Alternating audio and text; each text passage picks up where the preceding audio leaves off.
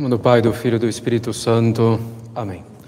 Ave Maria, cheia de graça, o Senhor é convosco, entre as mulheres, bendito é o fruto do vosso ventre, Jesus.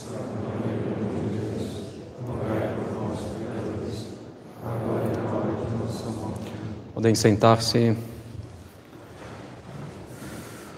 Nossa saudação calorosa às mães da capela Nossa Senhora das Dores, que Nossa Senhora as conserve na generosidade quanto à geração e quanto à educação dos filhos, obra de educação que é ininterrupta e repleta de sacrifícios e de alegrias. De fato, a geração dos filhos tem suas dores, suas dificuldades, seus riscos mesmo, mas o que é verdadeiramente árduo é a educação dos filhos no dia a dia, mantendo-se constante, mantendo-se no bem, né, na obra da educação, que é ininterrupta e repleta de sacrifícios e de alegrias, como dissemos.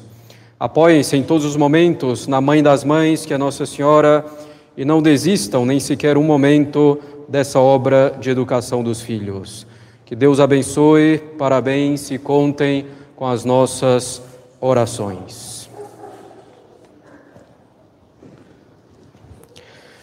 Quem fixar seu olhar na lei perfeita da liberdade, que é o Evangelho, e permanecer nela, não sendo ouvinte que se esquece, mas cumpridor da obra, esse será bem-aventurado no que fizer. Caros católicos, o apóstolo São Tiago, nesse trecho de sua epístola, faz um belo resumo do que é a moral católica. A moral católica é a moral da felicidade, é a moral das virtudes, é a moral das bem-aventuranças. Nós precisamos compreender isso seriamente. É moralmente bom o que coopera para a nossa felicidade, o que nos conduz à nossa felicidade. É moralmente ruim aquilo que nos afasta da nossa felicidade. A moral católica é isso, é ordenar todos os nossos atos em vista de nossa felicidade. Todavia, precisamos entender qual é a nossa felicidade. Todo ser humano busca a felicidade naturalmente, todo homem deseja naturalmente a felicidade. E porque tão poucos são felizes realmente? Tão poucos, caros católicos, são felizes porque não procuram a felicidade onde ela realmente está. O que nos faz feliz é o nosso bem. O que nos faz feliz plenamente é o nosso bem pleno. Devemos então considerar qual é o nosso bem como seres humanos e qual é o nosso bem pleno. O bem de cada coisa é existir e agir em conformidade com a sua natureza. O bem do cachorro e, portanto, a sua felicidade sensível é viver como cachorro, como animal irracional que late, que vai atrás do gato, por exemplo. O bem da planta é viver como uma planta. O bem da pedra e, portanto, a sua felicidade, se uma pedra pudesse ser feliz, é existir e agir como uma pedra. O bem do homem e a sua felicidade é viver de acordo com a sua natureza, que é a natureza de um animal racional, ou seja, dotado de inteligência e de vontade. Essa é a nossa natureza e não podemos mudá-la. O bem do homem e, portanto, a sua felicidade é viver de acordo com a inteligência e com a vontade e ordenar todas as suas outras faculdades, as suas paixões, emoções, de acordo com a inteligência e a vontade. Nós não podemos mudar isso. Mas o que é, caros católicos, viver de acordo com nossa inteligência e com a nossa vontade. Para entender isso, devemos constatar que a nossa inteligência foi feita para conhecer a verdade e a nossa vontade foi feita para amar o bem. Essa é a nossa natureza, mais uma vez, nós não podemos mudar isso. Portanto, nós seremos felizes somente conhecendo a verdade, amando o bem e vivendo de acordo com a verdade e com o bem e ordenando todas as nossas outras faculdades de acordo com a verdade e com o bem. Sabemos, porém, que não nos satisfazemos com um simples conhecimento de verdades ou com um simples amor a alguns bens.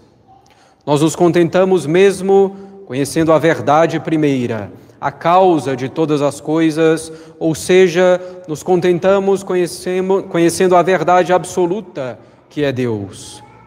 E não nos contentamos amando qualquer bem, mas amando o bem que é a causa de todos os outros bens, nos contentamos amando o bem para o qual todos os outros bens apontam. Ou seja, nos contentamos amando o bem supremo. Ora, a verdade absoluta e o bem supremo são precisamente o que chamamos Deus. Deus é a causa de tudo, a verdade primeira e absoluta.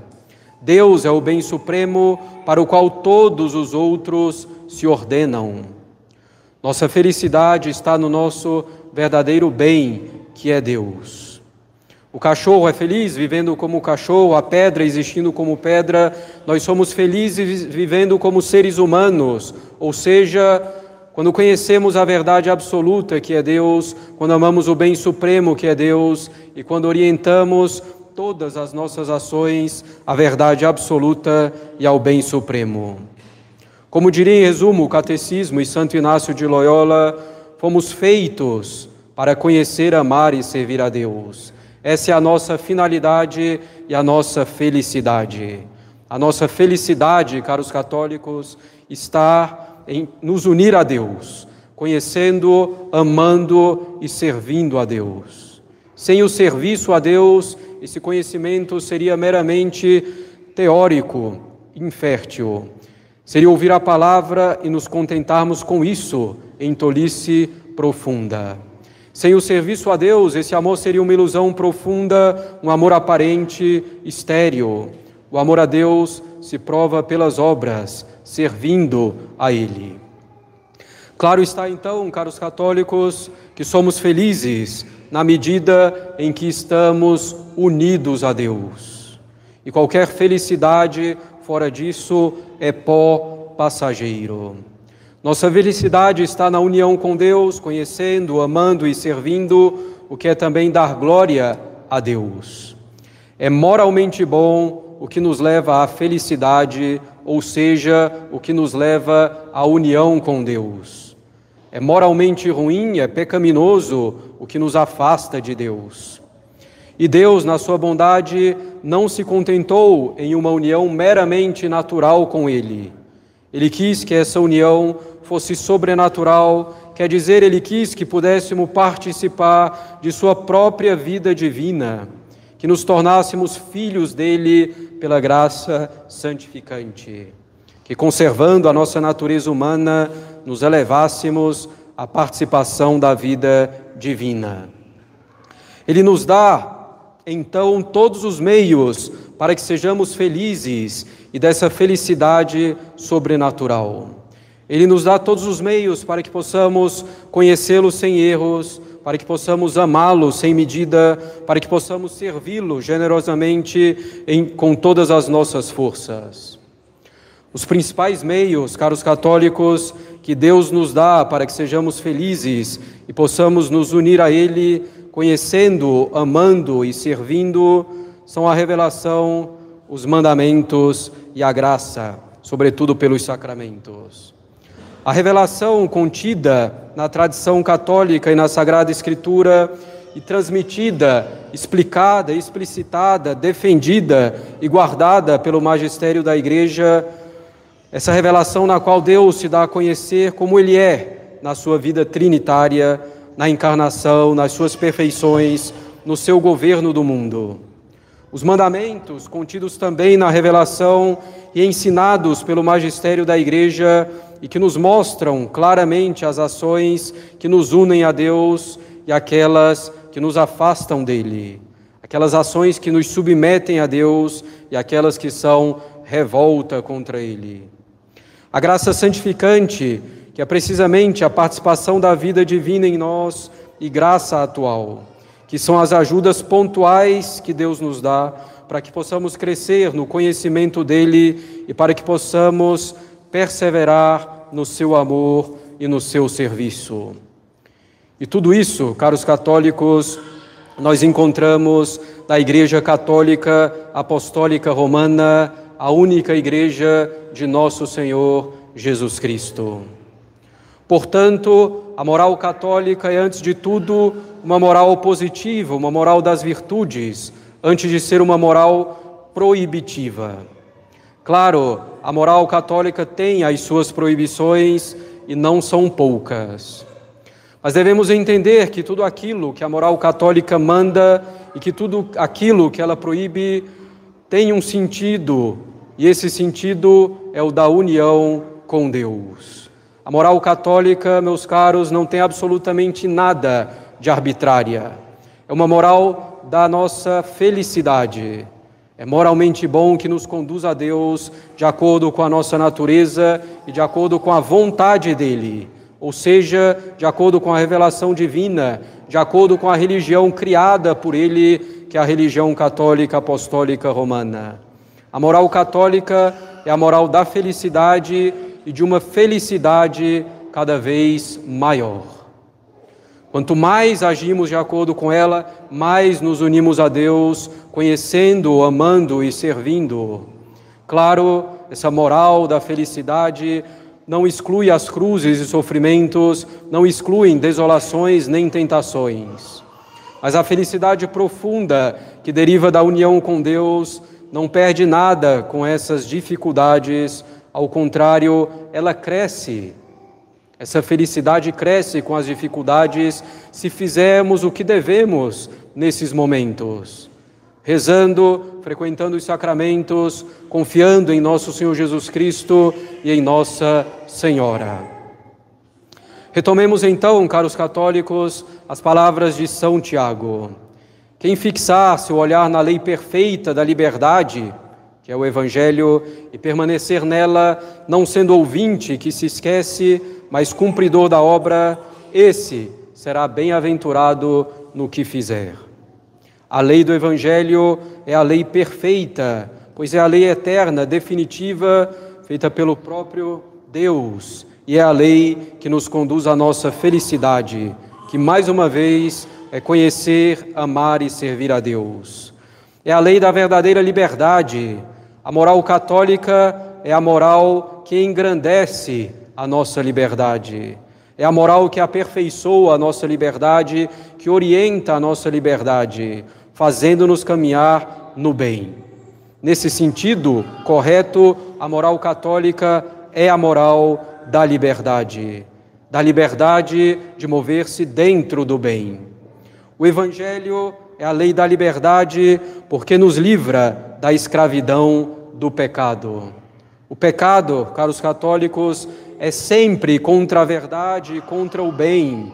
O pecado nos faz agir, enfim, contra a nossa própria natureza, nos tornando escravos. O pecado nos faz agir de maneira irracional, nos faz amar o mal sob a aparência de bem.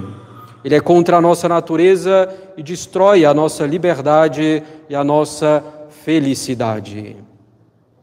E quem permanece na lei do Evangelho, sendo cumpridor dela, será bem-aventurado, ou seja, será feliz e cada vez mais feliz. Na medida, caros católicos, em que perseveramos na lei do Evangelho, vamos nos unindo cada vez mais a Deus, avançando na virtude, apesar de toda dificuldade e contrariedade. Lembremos-nos sempre de que não se trata de uma felicidade superficial ou sentimental, mas de felicidade profunda da alma pela união com Deus. A alma que permanece na lei do Evangelho vai criando virtudes, que são inclinações bem enraizadas na alma para agir bem em conformidade com a vontade de Deus. A alma que permanece na lei do Evangelho encontra cada vez mais felicidade para agir bem. Embora sempre seja necessário esforço apoiado inteiramente na graça de Deus. Para começarmos a caminhar na lei do Evangelho e, sobretudo, para permanecermos nela, temos de fazer certa violência a nós mesmos, renunciar a muita coisa, desapegarmos-nos de muita coisa. Na medida em que fazemos isso, vamos encontrando cada vez mais a alegria e a paz na prática do Evangelho.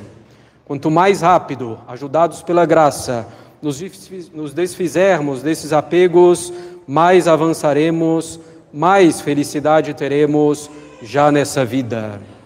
A lei do Evangelho vai se tornar para nós assim uma segunda natureza, nos será mais agradável o jugo será leve e suave, mas sempre com as cruzes, na medida em que Deus quiser nos dar.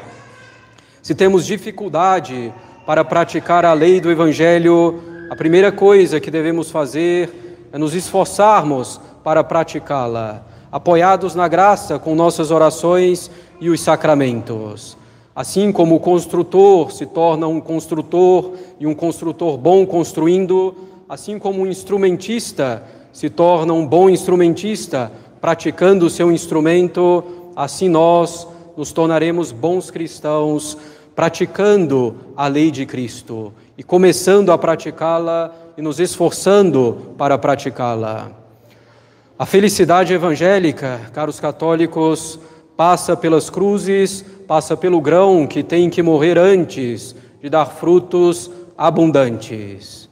Mas se compreendemos então que as cruzes trazem frutos tão abundantes, como não nos contentar sobrenaturalmente com elas? Como não agradecer a Deus por elas? A moral católica é sublime, é perfeita, é moral que nos faz buscar a nossa verdadeira felicidade e que nos faz, ao mesmo tempo, alcançar aquilo que é a nossa finalidade última: dar glória a Deus. Procurando dar glória a Deus, encontraremos nossa felicidade. Procurando a nossa felicidade, daremos glória a Deus. Uma moral assim não é invenção de homens, mas é obra divina inteiramente. Tenhamos amor, caros católicos, pela moral de Cristo, que é a moral da Igreja. Tenhamos amor por essa moral exigente e que nos conduz pelo caminho da verdadeira liberdade.